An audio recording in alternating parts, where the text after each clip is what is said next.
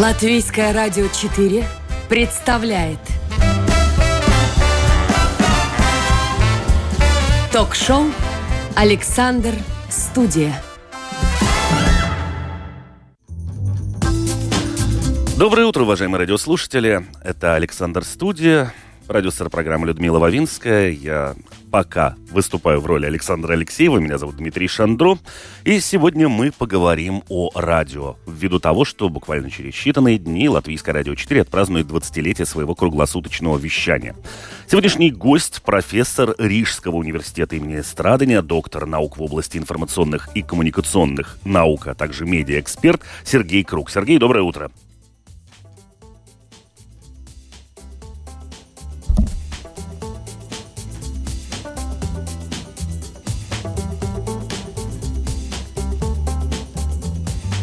Сергей?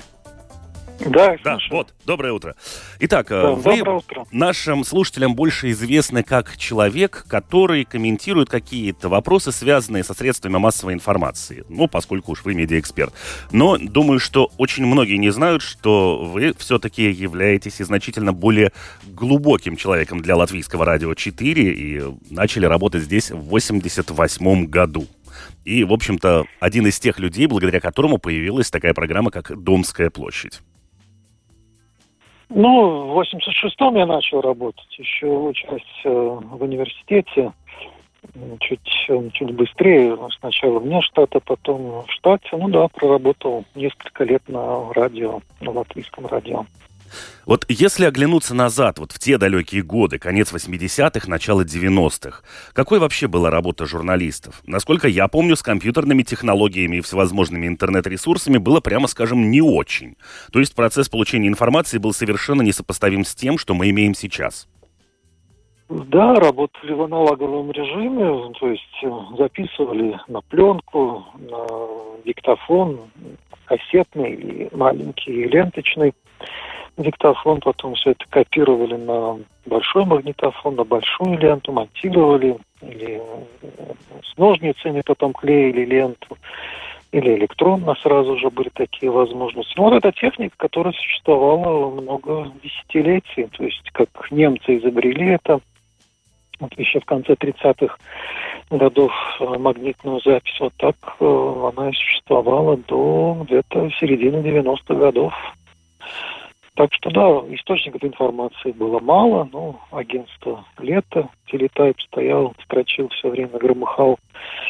И, ну, и телефонные звонки, и встречи, хотя тогда мы в эфир не давали телефонные звонки из-за качества телефонной связи. То есть требования качества были очень высокие, все это прослушивалось, э, и технический контроль существовал, так что малейший шорох или какие-то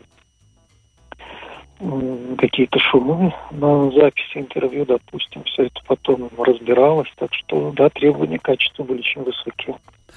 Вот э, если мы вернемся именно к получению информации, ведь количество источников было значительно меньшим. Ну, ввиду того, что как минимум нагуглить ничего было невозможно. Существовали какие-то официальные агентства, которые предоставляли какую-то информацию. Вот нужна ли в каком-то информационном пространстве вообще цензура? Я сейчас не говорю о той цензуре, которая приписывается тоталитарным режимам, а в принципе некий контроль за тем, что печатают или говорят в СМИ. Ну, кроме... Сейчас мы привыкли к официальным источникам информации. Тогда же в советское время, кстати, было требование еще обычных людей пускать в эфир. Это и регулировалось в том числе и гонорарной политикой. То есть сам журналист не мог делать все передачи подряд. Какой-то 60% гонорара нужно было, можно было выплатить э, только людям, работающим вне штата, или какие-то, э, как это теперь называется, стрингеры, или независимые продюсеры, они же тогда существовали. То есть, ну, в основном это были люди, получившие журналистское гуманитарное образование, работали или учителями, или еще где-нибудь, и подрабатывали на радио, делая передачи. То есть требования, чтобы звучали голоса обычных людей, а не только официальных лиц, они тогда существовали, но и источник информации, откуда мы добывали, это не только какие-то официальные партийные, скажем, указивки, но и сеть вот этих нештатных корреспондентов, просто знакомые люди, с которыми разговаривали, что-то узнавали, вот так и формулировали проблемы, о которых потом делали передачи. Но ведь бытует мнение, что вот эти вот простые люди были вовсе не простыми людьми. Ну, нет же, ну как непростыми? Ну, это же э, на радио это, это не, не спрячешь, может, в газете можно, да. Сам написал текст, написал, что там какого-нибудь Ивана Петровича с завода Слесаря проинтервьюировал. На радио же звучит голос и по интонации, и по манере речи все это можно понять. Ну, то есть проще, конечно, было взять магнитофон и сбегать куда-нибудь э, в официальное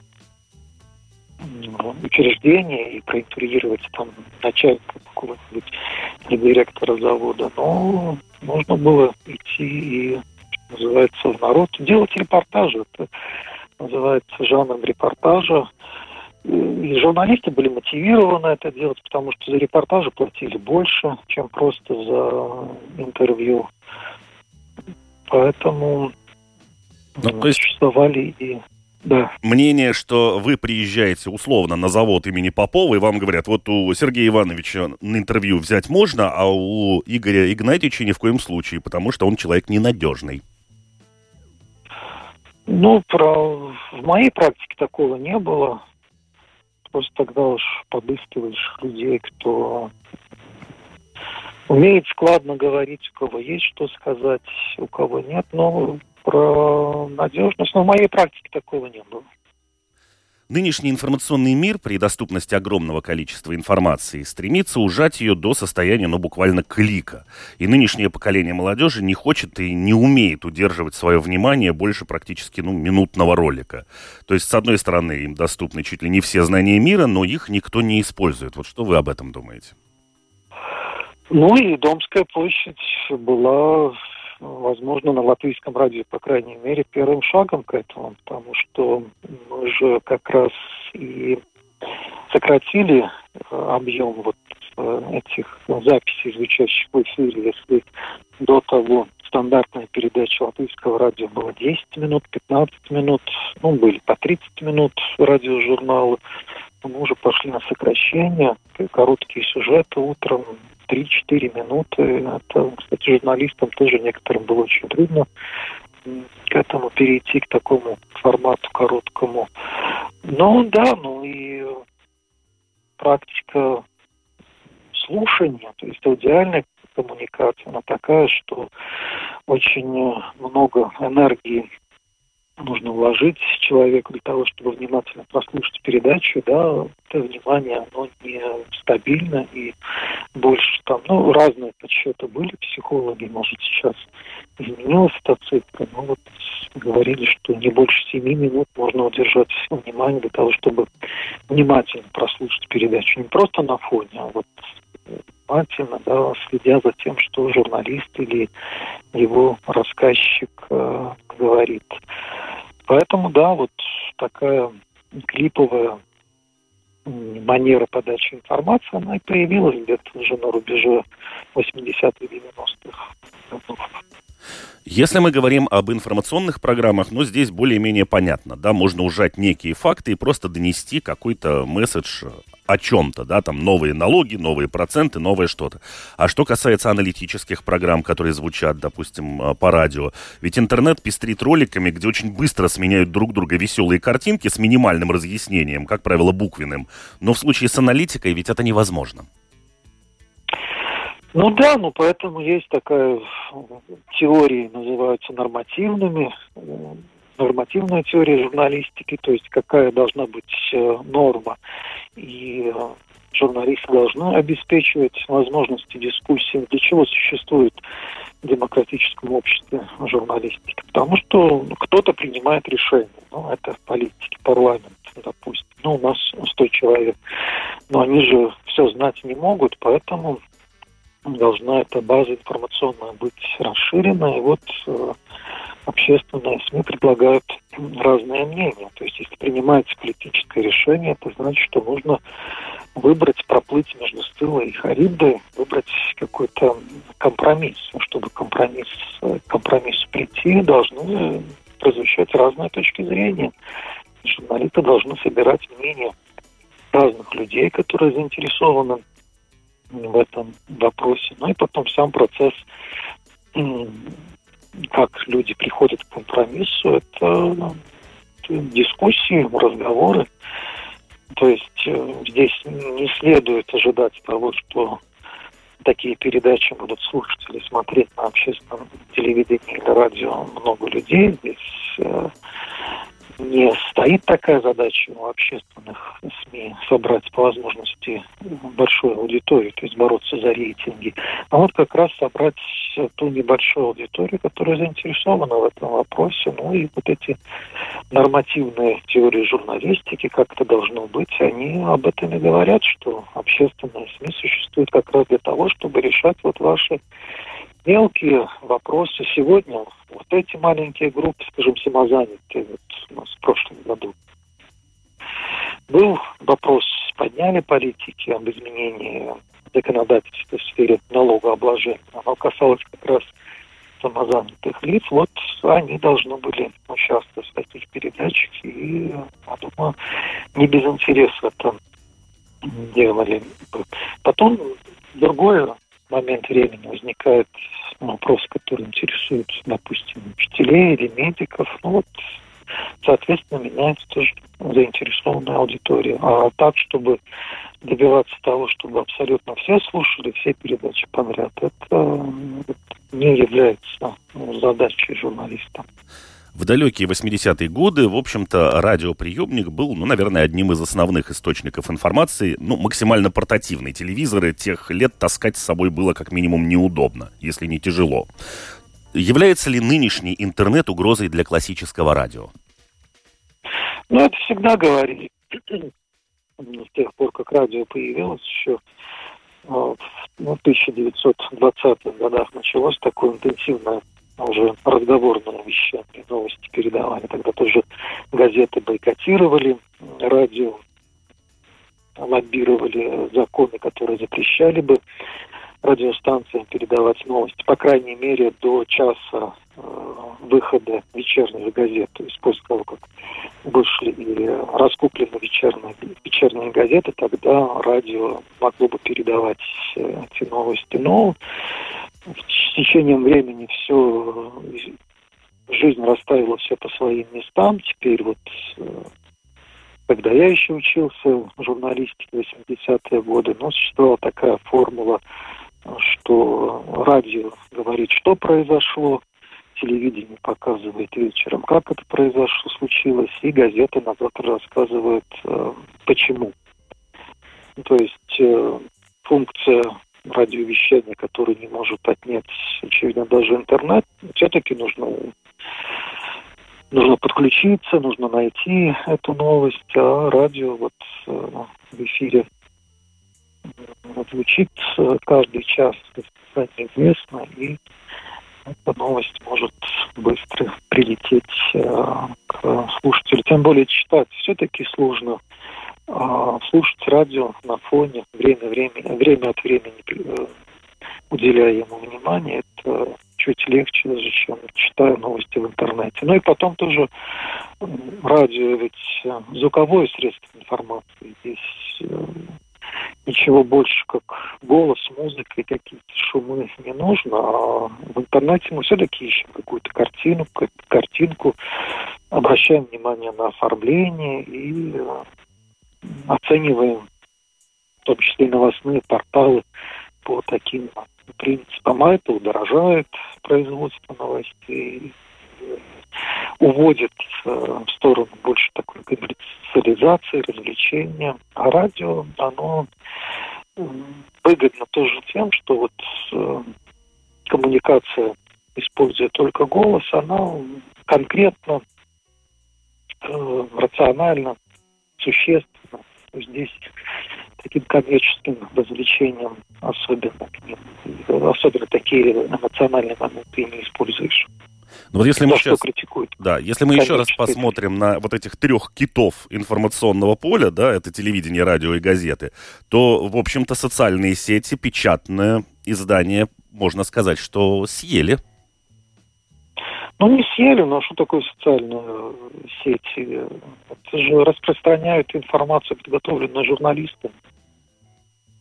Ну, там Или кто угодно их распространяет ну, распространяют, но все равно это же написано журналистами. Очень мало людей пишут что-то свое, делятся своими впечатлениями. Они делают репост какой-нибудь публикации из новостного портала и э, а потом проблемы какие возникают, что этот репост, он может быть всем то есть та новость, которая не занимала высокое место в повестке дня э, журналистов, здесь она меняет свою позицию значимость.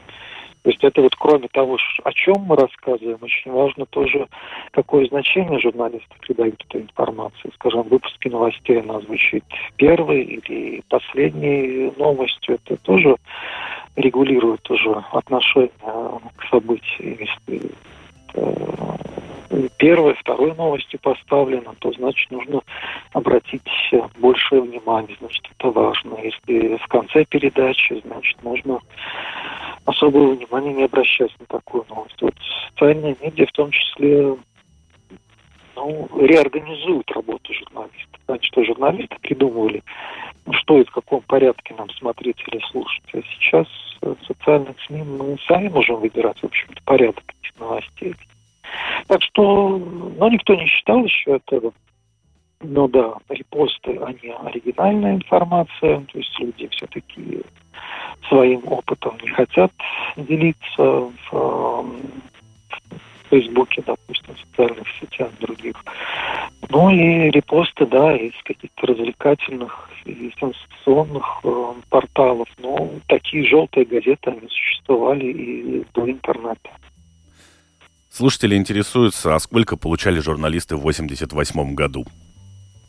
Ну, очень хорошо получали. Зарплата была там в зависимости от статуса, скажем, редактор, старший редактор, 120, 140 э, рублей, но мы зарабатывали почти вторую зарплату еще делали на гонорарах, потому что гонорары были очень хорошие. Сейчас проблема вот с гонорарами, не только из-за налоговой политики, но и вообще они очень маленькие. А тогда, да, гонорары очень сильно мотивировали, в том числе вот делать репортажи и бегать, не бегать на интервью к начальству, а к обычным людям, потому что такие передачи гораздо больше платили, но это тоже очень э, логично, потому что требует гораздо больше времени. Скажем, если ты интервьюируешь, ну, так называемого простого человека, то потом больше монтировать нужно, это время занимает, потому что люди ведь не говорят, как, как органчики заводные. Это начальство, директора заводов, скажем, включил микрофоны, они там... Был у нас такой журналист, который вот такие халтурные передачи делал, просто обговаривал какую-то тему, приходил на интервью, включал микрофон, ну, он сам рассказывал, это как такой случай из практики, да, засекал время, у него там передача на 10 минут, то есть еще дикторская объявка, в начале передачи, в конце передачи, то есть интервью 9.30, и на, смотрит на часы, прошло 9 минут 30 секунд, спасибо за беседу, до свидания. Вот, ну, были такие проходные передачи. Но тоже зависело от интереса журналистов. Если находишь интересную тему или интересного человека, тогда, конечно, больше времени э, уделяешь таким передачам, тогда интереснее получается. Так что по зарплатам было, и плюс гонорары было очень неплохо, да. И вот поэтому, да, и, это, кстати, Хрущев делал еще в начале 60-х годов, когда запретил журналистам зарабатывать весь гонорарный фонд, чтобы тоже простые люди ну, с надеждой, да, что вот эти так называемые независимые продюсеры, какие-нибудь учителя, библиотекари, ну, что называется, вот местная интеллигенция, что они тоже будут заинтересованы принимать участие в подготовке передачи. Вот таким образом голос из народа будет э, звучать в радиоэфире. Вот тогда это пропорция 40%, 60% гонорара и была введена. И вот, видите, она почти 30 лет э, просуществовала. Еще один вопрос от слушателей. Как вы относитесь к постоянному желанию политиков выселить радио из здания на Домской площади, объединить телевидение и радио, и не потеряет ли радио из-за всего этого свою идентичность? Ну, очень опасно в Латвии э, говорить о таких вопросах, потому что ну, тогда сразу тебе придется занимать один из, э, из э, флангов. Но отвечу так, что любую идею хорошую можно превратить в фарс. То есть можно и заниматься объединением, это неплохая мысль, создавать какое-то объединенное общественное СМИ и поселить его где-то в другом, в других помещениях, но, как мы знаем, на практике у нас э, какие-то мелкие вопросы не решаются. То есть, ну да, то, что показывает и, и наша практика, это как-то вот все э, после бури утрясается, устаканивается, формируется какая-то система, люди к ней очень привязаны, и потом, если ее так резко реформировать, то меняется очень много мелких практик. Ведь э, журналистика это ведь тоже речь о каких-то а, рутинах, которые помогают тебе в работе. Ритм журналиста все-таки очень э, интенсивный, насыщенный. Вот люди же и утром, и вечером 31 декабря должны работать, и кто-то должен прийти на работу утром 1 декабря и бодрым голосом в эфире что-то вещать. Поэтому вот э, вся жизнь на это заточена, без выходных, э, с какими-то рваными отпусками. Поэтому, да, мы, журналисты, придумываем всякие такие э, мелочи, рутины, которые ну, облегчают нашу работу, помогают какие-то сложные вопросы быстро решать. И вот если эту систему так взять и резко изменить, ну даже переселить, скажем, в другое помещение, это сразу меняются твои маршруты. То есть если ты привык э, иногда смена у тебя 1 января утром, и ты привык уже к такому маршруту, теперь у тебя другой маршрут, то вот вся жизнь меняется, у тебя ломается, пока ты придумаешь какое-то новое решение вот этих э, мелких э, проблем. То есть поэтому журналисты и противятся этим переменам. Ну и ну, мы знаем, вот по вакцинации тоже, что идеи хорошие, но воплощение обычно бывает еще административное воплощение. Бывает кое-где, иногда, кое у кого не на э, высоком уровне. Тоже вопрос от наших слушателей. Вы участвуете в научных исследованиях масс-медиа пространства. Что интересного было в этом плане? Ну, последний могу рассказать, кстати, вакцинацию мы проводили, опрос в сентябре, вот как раз еще до того момента мы успели, когда э, начался вот этот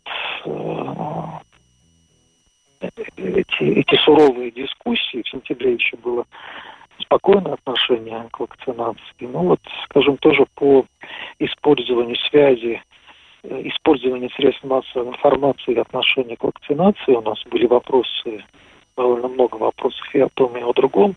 Ну и показывает, что то, что у нас притч э, в языцах, если что-то идет плохо, то сразу виновны у нас российские СМИ. Но такой связи не просматривается. То есть отношение людей к вакцинации в принципе и против ковида в частности, те, кто слушает, для кого основное средство информации это российские каналы телевидения, оно ничем не отличается от тех, кто смотрит латвийские каналы телевидения. А вот где возникает, где возникают какие-то проблемы, у каких людей ну, эти знания о вакцинах вообще уже и про постары забыли, то, что в школе на уроках биологии учили. Это коррелирует с использованием, то как раз, о чем вы говорили, э, социальных сетей. То есть э, картинка очень сильно изменяется в плохую сторону, антивакционную когда мы обнаруживаем тех респондентов, для которых основными средствами информации являются вот э, социальные сети, то, чем другие делятся, и какие-то их личные авторитеты, лидеры мнения. Там не уточняли, кто это, но вопрос был сформулирован таким образом, что вот э, у меня есть какие-то знакомые люди, которым я доверяю. Вот э, если люди э, вообще не доверяют средствам массовой информации, э, тогда да, тогда знания вакцинации у них э, очень плохие, не соответствуют, скажем, современным научным знаниям, и среди них гораздо больше противников вакцинации. То есть, да, вот то, что вы затронули несколько минут назад вопрос социальных в сетях, да, здесь вот э, проблема существует, но как эту проблему можно решить? Можно запретить, конечно, а можно просто использовать это как канал информации, и вот э, наши вакцинаторы этим не воспользовались. То есть у нас вот очень такое укоренилось представление, что средства массовой информации, скажем, вот программа «Время» или «Панорама» на, латы, на латышском языке, на латвийском телевидении, что если там новость прозвучит, то весь народ это услышит и будет действовать вот так, как э, в этом репортаже или в новости э, сказано. Но ведь существуют еще и такие личные каналы информации. Существует такая проблема, как доверие коммуникатору. То есть даже вот тому лицу, тому диктору, который читает новости. Если есть такое доверие, то воспримет новость. Если не нравится лицо этого диктора, то негативное отношение перейдет и к новости. И вот, к сожалению, вот э, эти моменты, они игнорируются и в политической коммуникации у нас, ну, в частности, вот в компаниях в поддержку вакцинации. Еще один вопрос. Э, кому пришла идея сделать Домскую площадь именно как программу? Как это все начиналось и с какими трудностями столкнулись? Ну, кроме того, что мы уже говорили, это укорачивание вот этих вот информационных роликов. А какие-то еще были камни? Ну, это был конец лета 90-го года. Первая проблема, то, что мы же выходили на волнах э, первой программы Союзного радио. 90-й а, год это уже проблема с деньгами, с оплатой. Работу передатчик должен, должно было оплачивать союзное радио, а деньги не поступали. Поэтому все это висело на э, кабинете министров, э, на совете министров э, Латвии, то есть на госколе радио латвийском. И вот тогда появилась такая возможность, что этот канал, этот передатчик можно использовать для своих передач и собрать все русские передачи. Они же звучали, там очень разбросаны были в сетке первой программы Союзного радио были просто такие отрезки времени, когда подключались э, местные радиостанции. Это по всему Советскому Союзу такая практика была, скажем, с 6.45 до 7 часов или с 8.15 до 8.30, вот когда на Всесоюзном радио звучит там, программа передач, то латвийское радио подключается и передает латвийские новости на русском языке. И, конечно, если эти передачи разбросаны в эфире, то очень трудно создать какой-то образ Латвии, голос Латвии. И поэтому пришла ну, возникла возможность такая техническая финансовая собрать все эти передачи вместе, и была возможность это делать. Ну, почему-то мы вот концентрировались на двух отрезках времени, или в 15 часов, когда, кстати, радиостанция «Атлантика» звучала, или делать это утром. Но то, что утром делать, мне почему-то самому нравилось, мне просто доверили, никто больше это, не знаю, делать не хотел. И просто у меня энергии было больше, и вот я э, единолично решил, что будет с 7 до 9 часов э, утра звучать двухчасовая такая информационно-музыкальная программа. Ну и тогда, да, должны быть короткие такие э, фрагменты по 3, 4, 5 минут, а не по 10-15, как это было э, раньше. Какими ну, качествами? 20... Да. Да. Какими качествами должен обладать человек, работающий на радио? Тоже вопрос от наших слушателей. Есть ли какие-то особенности? Да, они есть, потому что я это сам проверял, потому что я тогда и своих сокурсников тоже как-то пытался привлечь работе на радио, в том числе, чтобы и заработали тоже э, на гонорарах. Но, несмотря на то, что гонорары были хорошие, не могли э, удержать такой ритм. Во-первых, это утро. Не все у нас э, жаворонки. Во-вторых, темп все-таки достаточно высокий, и он связан ну, с техническими вопросами. И в-третьих, все-таки в прессе, я сам в прессе очень мало работал, только на практиках, и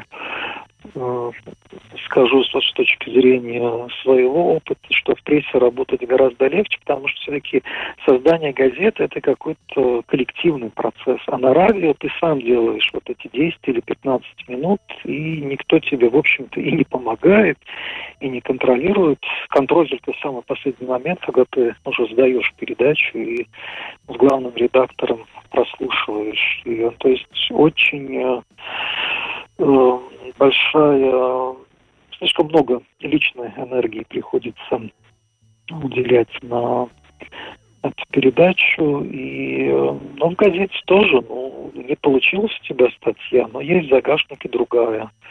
А здесь э, загашника-то нет э, в резерве никакой передачи, и повтор не поставишь. То есть э, ритм очень э, очень тяжелый ритм работы и гораздо больше ответственность ложится на плечи самого журналиста. И плюс еще все эти технические проблемы, потому что все-таки аппаратура не всегда выдерживала. И иногда трудно найти место для интервью так, с таким со стерильной акустикой, поэтому приходилось с техническими такими проблемами бороться, преодолевать их. Так что да, было достаточно сложно работать на, на радио, да. Также вопрос, а почему сейчас на радио мало красивых голосов? Правда, для меня из разряда на вкус и цвет фломастеры разные, кому что-то красиво, кому что-то нет, это сугубо личное дело. Но вот, тем не менее, слушатели интересуются. Ну, возможно, сколько, несколько причин можно назвать. Ну, традиционно, потому что качество звука еще в 30-е годы, когда вот эта практика использования дикторов пришла, качество звука было очень плохое, поэтому нужны были такие луженые глотки, и люди, обладающие хорошей дикцией, артикуляцией. Ну, а это кто это? Актеры или бывшие актеры. И ну, постоянно с 90-х годов существовала практика специального отбора, конкурса. Журналисты ведь тоже не могли просто так идти со своими передачами э, в эфир. Не у всех журналистов были поставленные голоса и хорошие голоса, поэтому некоторые просто писали тексты, и дикторы их э, зачитывали вот даже еще 50-е, 60-е годы Просто журналист дает диктору зачитать вопрос в интервью и вклеивает этот вопрос э, в саму передачу. Так неестественно звучали передачи. То есть, да, вот борьба за качество звука, она в том числе была э, проявлялась в том, что особо отобранные голоса звучали. Ну, для мужчин это баритоном, для женщин разные голоса, но тоже меццо-сопрано. И да, много передач все-таки было разговорных, поэтому не каждый человек может просто сесть в эфир и читать э, текст или разговаривать долго. А вот э, люди с специально подготовленными голосами могут держать эфир очень долго. Ну и, конечно, чтобы внимание зрителей удержать, тоже нужны профессиональные хорошие голоса. Вот сейчас на дворе 2022 год, и Латвийское радио 4 уже получило в свое распоряжение мультимедийную студию, которая дает огромное количество новых возможностей. Но в то же время это новые вызовы. Радио ведь так или иначе, но вступает на территорию телевидения, а это уже в некотором роде игра совершенно по другим правилам. Что вы об этом думаете? Ну, думаю об этом, кстати, да, постоянно. И, ну, я бы сказал, что мне картинка мешает, потому что здесь нужно исходить из одного очень, э, из двух простых принципов. Это с точки зрения журналиста и с точки зрения слушателя. Для слушателя единственный э, канал восприятия информации, орган чувств свободный в, в то время, когда мы что-то другое делаем, это слух. То есть мы можем включить радио громко, слушать радиопередачу и делать дома какие-то вещи, а не специально смотреть еще на экран, что там происходит. Поэтому вот это большой плюс радио без картинки. Картинка здесь не нужна. А с точки зрения производства радиопередач журналист, конечно, это проще чем еще думать о картинке. И э, вспоминаю тоже стародавние годы, анекдоты тоже ходят по радио, как-то диктор проспал э, начало эфира, его в последнюю минуту будет, и в неглиже выбегает в студию и здоровый в 6 часов утра э, с слушателями, э, сидя диктор женщина, сидя в комбине. Вот э, это все позволительно, быть и не причесанным, и плохо выглядеть. Э, главное, чтобы твой голос работал. И плюс еще, да, то, что тоже много рассказов из советского времени, многие радиодикторы, радиожурналисты не хотели, чтобы любимые аудитории не хотели, чтобы их фотографии публиковались, ну, скажем, в журнале телевидения, радиовещания. Благодарные зрители хотели видеть э, звезду эфира, но звезды эфира не хотели публиковать свои фотографии. И почему? Ответ очень простой. Ну, некрасивые лица, если так очень грубо говорить.